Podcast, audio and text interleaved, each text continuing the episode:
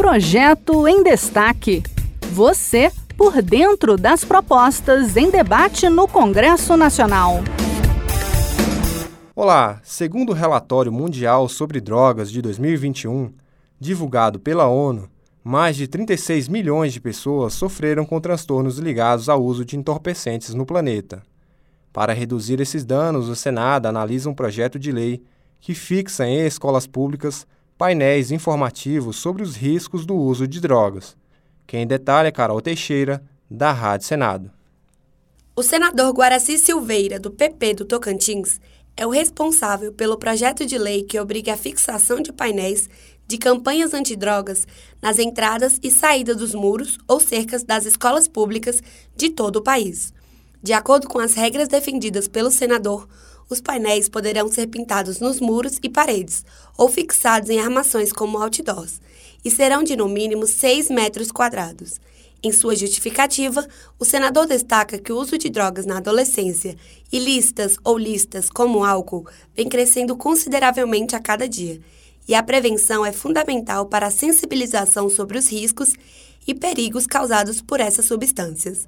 Dados da Pesquisa Nacional de Saúde Escolar, PENSE, de 2019, revelam que cerca de 63% dos estudantes de escolas públicas e particulares entre 13 e 17 anos já experimentaram bebida alcoólica e mais de um terço deles, quase 35%, já provou pelo menos uma dose antes de completar 14 anos.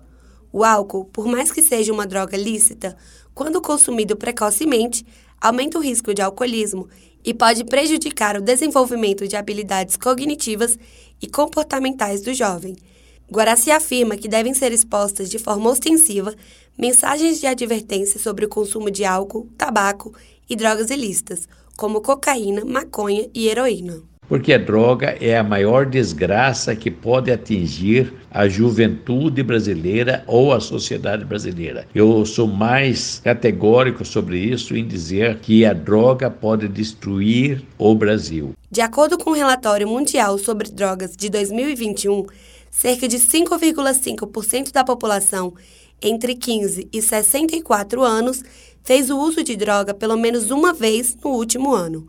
Guaraci afirma que a escola é onde o jovem passa um tempo significativo da sua vida, o que faz do ambiente escolar um espaço privilegiado para reflexão e formação de valores.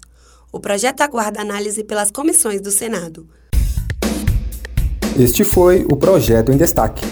A cada edição, a gente traz uma proposta em análise no Congresso Nacional. Você pode acompanhar o andamento desses projetos e opinar sobre eles em senado.leg.br/e-cidadania. Até a próxima!